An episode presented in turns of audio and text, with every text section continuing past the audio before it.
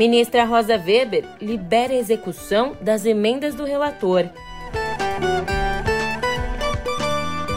Ainda no Supremo, Barroso dá 48 horas para o governo federal explicar a falta de exigência do passaporte da vacina.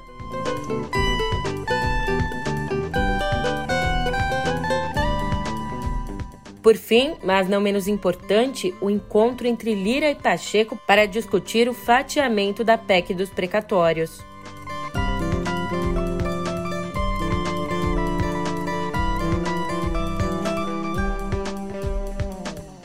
Um ótimo de uma ótima tarde, uma ótima noite para você. Eu sou a Julia Kek e vem cá, como é que você tá, hein? A gente começa terça-feira com uma notícia bombástica. É a ministra Rosa Weber, do Supremo Tribunal Federal, decidiu recuar e liberou a execução do orçamento secreto. Como assim? Bom, agora eu te explico toda essa história no pé do ouvido.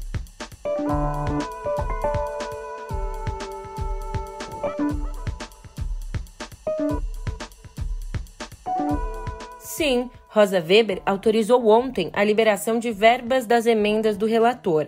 Calma aí, a gente vai montar aqui esse quebra-cabeça todo.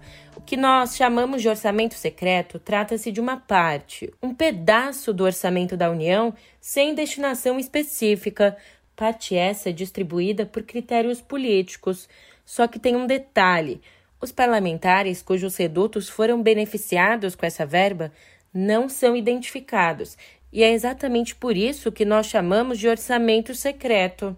Acontece que a própria Rosa Weber havia suspendido a execução das emendas do relator. Inclusive, a maioria do plenário da corte havia mantido a decisão da ministra, essa decisão de suspender os repasses, exigindo uma transparência maior.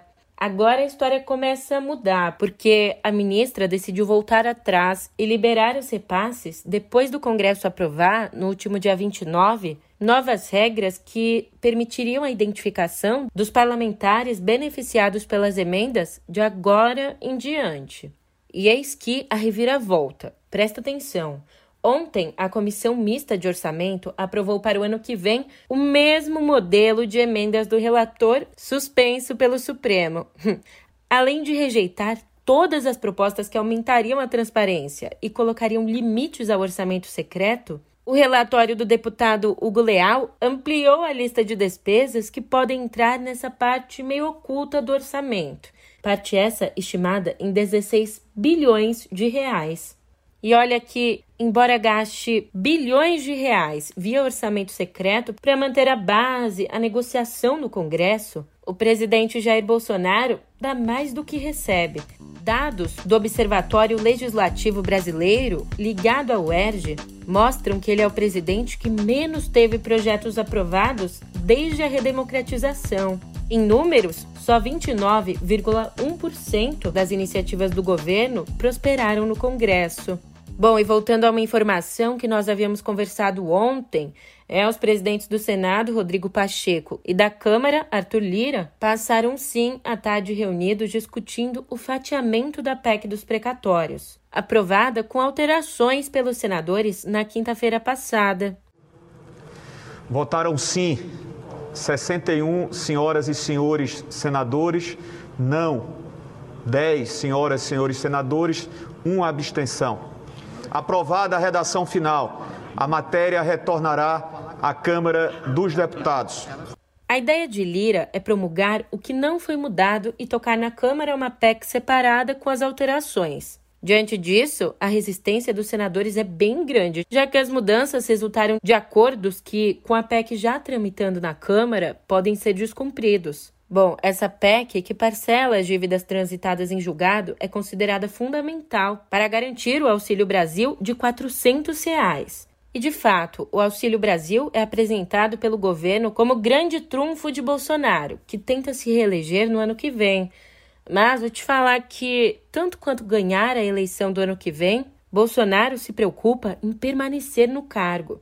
De acordo com Andréa Sadi, ele quer emplacar como vice o ministro da Defesa, o general Walter Braga Neto, que, por ser militar e homem de inteira confiança, funcionaria como um seguro contra impeachment, uma espécie de blindagem. A iniciativa acabou frustrando aliados políticos que desejam um vice ou uma vice que agregue votos à chapa, especialmente no Nordeste ou em Minas Gerais. E segundo a apuração de Bela Megali, a possibilidade de Braga Neto ser o vice de Bolsonaro nas eleições de 22 não é bem recebida nem entre os militares do governo. Agora, busca aí no porão da sua memória, bem lá no fundo, um nome: Eduardo Pazuello. Você se lembra do general que atuou como ministro da Saúde durante boa parte da pandemia? Pois bem, ele anda sumido, mas, segundo Malu Gaspar, ele decidiu tentar uma vaga de deputado federal pelo PL do Rio de Janeiro no ano que vem. Na verdade, na verdade, o que ele queria mesmo era o Senado, mas acabou desistindo diante de pesquisas que mostravam um melhor posicionamento do vice Hamilton Mourão na disputa por uma cadeira ali no Senado. Já que aqui nós estamos olhando para 2022, nós estamos falando em futuro, temos uma pergunta para você. Olá, eu sou Pedro Dória e tem um debate importante para a gente ter. Que Brasil imaginamos para o futuro pós-Bolsonaro? Ciro Gomes é o único candidato que botou um projeto em cima da mesa. Na semana passada, fiz uma crítica. Houve muitas respostas. Ótimo. Vamos falar sobre os cosmopolitas, nacionalistas e as profundas distinções de como compreendemos o mundo a partir deles. Assista ao novo ponto de partida no YouTube do Meio. Como você já sabe, o link para conferir o ponto de partida está na descrição desse nosso episódio. E, mudando de assunto, desde que assumiu a direção geral da Polícia Federal em abril desse ano, Paulo Maiorino já afastou pelo menos 20 delegados de postos-chave da corporação. É, várias dessas mudanças envolvem superintendências onde acontecem investigações de interesse de parentes e aliados do presidente Jair Bolsonaro. Para você ter uma ideia, mais recentemente, Maiorino afastou três delegadas que participaram do pedido de extradição do blogueiro bolsonarista Alan dos Santos, acusado de integrar milícias digitais e que está foragido nos Estados Unidos.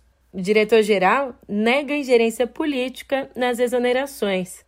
Enquanto isso, no arroubo de sinceridade, o presidente Jair Bolsonaro admitiu a apoiadores. Escuta só, porque se eu te contar, você não vai acreditar. Eu não, não vou dizer que meu governo não tem corrupção, que a gente não sabe o que acontece é, muitas vezes. até explicar né? se sobre tiver... segurança, que a gente trabalha em cima da segurança e sigilo também. Né? Então eu posso buscar... Se tiver qualquer problema no meu governo, a gente vai investigar isso. Né? Eu não posso dar conta de mais de 20 mil servidores comissionados, mas ministério com 300 mil funcionários. A, a, no, no pendrive está falando tudo, tudo A grande maioria são pessoas honestas. Está falando tudo isso. Ó, no pendrive está falando tudo isso, presidente. E do Brasil aos Estados Unidos, em mais um déjà vu dos anos 80, o governo americano decidiu boicotar os Jogos Olímpicos de Inverno, que acontecem em fevereiro do ano que vem, lá em Pequim. Trata-se, na verdade, de um boicote diplomático. Isso porque os atletas dos Estados Unidos vão competir, mas nenhum representante da Casa Branca vai participar da delegação. A medida é um protesto contra as violações de direitos humanos por parte do governo chinês. E quase 11 meses após o golpe militar que derrubou o governo democrático de Myanmar, a vencedora do Nobel da Paz e líder de fato do regime deposto, Aung San Suu Kyi foi condenada a quatro anos de prisão por incitação e quebra das regras da Covid-19. Os militares de Myanmar vêm reprimindo com violência protestos, a despeito da condenação internacional à ditadura.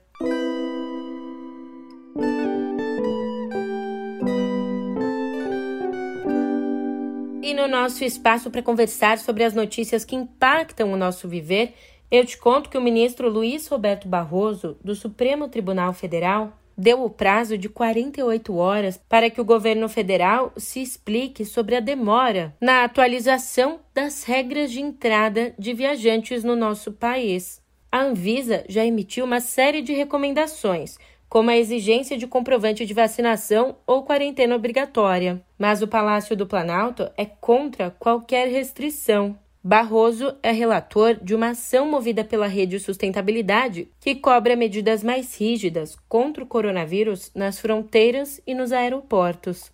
Enquanto isso, desde setembro, o Brasil vive um apagão nos dados sobre casos leves de coronavírus. Isso por conta de uma mudança feita pelo próprio Ministério da Saúde no sistema de registro de casos positivos. No mês de agosto, o Ministério começou a exigir a inclusão ali nas planilhas de número do lote e fabricante dos testes, uma burocracia que, evidentemente, causou uma queda súbita nos registros, indicando subnotificação no total de casos. Sem os dados precisos de casos leves, será mais difícil, por exemplo, monitorar o avanço da variante Ômicron no país. Falando na Omicron, o futuro ministro da Saúde da Alemanha, o epidemiologista Karl Lauterbach, surpreendeu ao se referir à nova cepa como um presente de Natal antecipado. Ele está entre os especialistas que veem a nova variante como mais transmissível que as atuais, mas com sintomas mais brandos da Covid-19, o que pode acelerar o fim da pandemia. Até o momento, não há relatos de que a Omicron tenha provocado casos graves ou mortes. E aqui no Brasil, além da pandemia, a gente tem que conviver com uma série de outros problemas. E é dura e arriscada a vida de quem trabalha para proteger o meio ambiente. Funcionários da Secretaria de Estado do Desenvolvimento de Rondônia, que faziam ali uma operação no entorno do Parque Estadual Guajará-Mirim, sofreram uma emboscada por parte de invasores de terras no último sábado. A equipe, acompanhada da Polícia Militar Ambiental, vistoriava os acessos à área de conservação quando ouviu fogos de artifício, alertando os invasores, seguidos então de disparos vindos de várias direções. Um fiscal da Sedam ficou ferido e, segundo testemunhas, os invasores chegaram a usar uma criança como escudo humano para que os policiais não atirassem de volta. O Parque Guajará-Mirim é alvo constante de grilagem. E como informou o painel, o deputado Marcelo Freixo encaminhou uma representação ao Procurador-Geral da República, Augusto Aras, contra a autorização do ministro-general Heleno para sete projetos de exploração de ouro em regiões preservadas da Amazônia.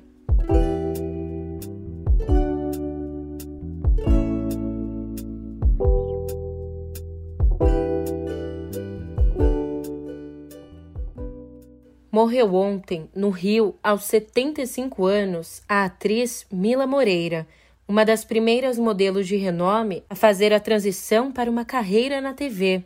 Uma curiosidade: nascida Matilda, ela odiava o próprio nome, portanto, nascida em 1956, Mila começou a desfilar aos 14 anos, mesmo reconhecendo que, na época, a profissão não era vista com bons olhos tornou-se figura obrigatória em passarelas do Brasil e de países como Japão e Itália. Em 79, foi convidada pelo roteirista Cassiano Gabus Mendes para um papel na novela Marrom Glacé, da TV Globo. Você também é? Ah, mas pra mim tudo bem. Desde que ele seja um bom coordenador e um bom gerente, passa tudo. Por isso é que ele tá aqui, que aguenta a cara de gangster que ele tem, né? Também não é assim, né? Você conhece o resto do pessoal? Pelo menos difícil. Sabe que nós temos um garçom aqui que vai longe, viu? O seu Oscar. Não sei quem é, não. Qualquer dia desses eu viro a mesa e vou fazer ele metros. Ô, Érica, você viu a Vanessa hoje? Não, ela sumiu. E admitiu durante entrevistas ter enfrentado preconceito por ser modelo. Mesmo assim, Mila se firmou na profissão e atuou em mais de 30 novelas, além de filmes. Ela estava internada no hospital da Zona Sul do Rio e a família não divulgou a causa da morte. Agora, uma boa notícia que vem do mercado editorial. A venda de livros até o dia 7 de novembro desse ano superou o acumulado do ano passado inteiro em 2 milhões de exemplares, como indica a pesquisa da Nielsen em parceria com o Sindicato Nacional dos Editores de Livros. Foram 43 milhões e 900 mil livros vendidos em pouco mais de 10 meses, contra 41 milhões e 900 mil de 2020. Editores acreditam que a pandemia acabou estimulando a leitura, por ser uma atividade de lazer compatível com a quarentena, que você faz aí sentado no sofá de casa. Agora, falando em atividades de lazer para fazer dentro de casa, você já separou uma moeda para o seu bruxo? Afinal, estreia no próximo dia 17 na Netflix a segunda temporada de The Witcher. Something has changed, Carol. The world's acting strange these days. The North and South at war. Monsters roaming when they should be hibernating. Maybe it's the end of days. Are you willing to sacrifice your life? I've lived through three supposed end of days. It's all horseshit. This continent was meant for no one. None of us will have any peace. Until there are no monsters left in the world.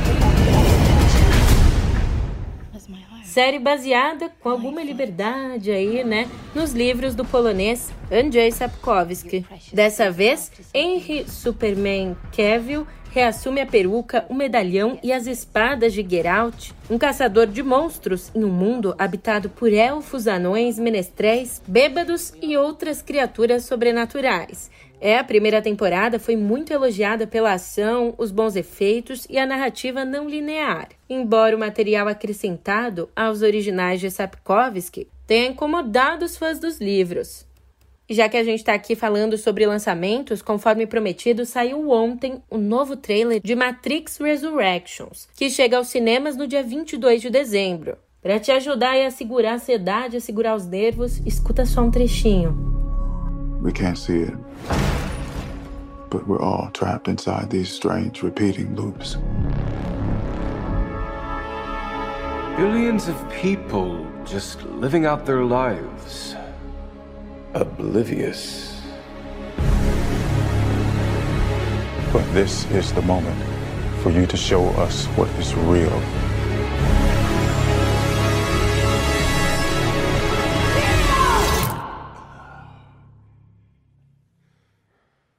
Remember this.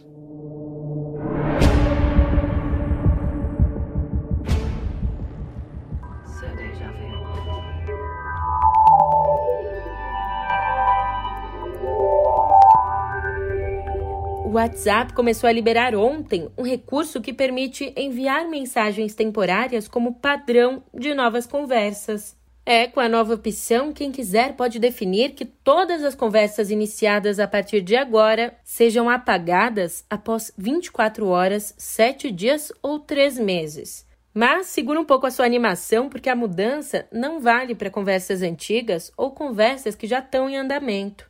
A novidade é uma expansão do recurso lançado em novembro do ano passado, que exibia em cada conversa a opção de ativar mensagens temporárias. Agora, o recurso poderá ser ativado automaticamente em todos os novos chats.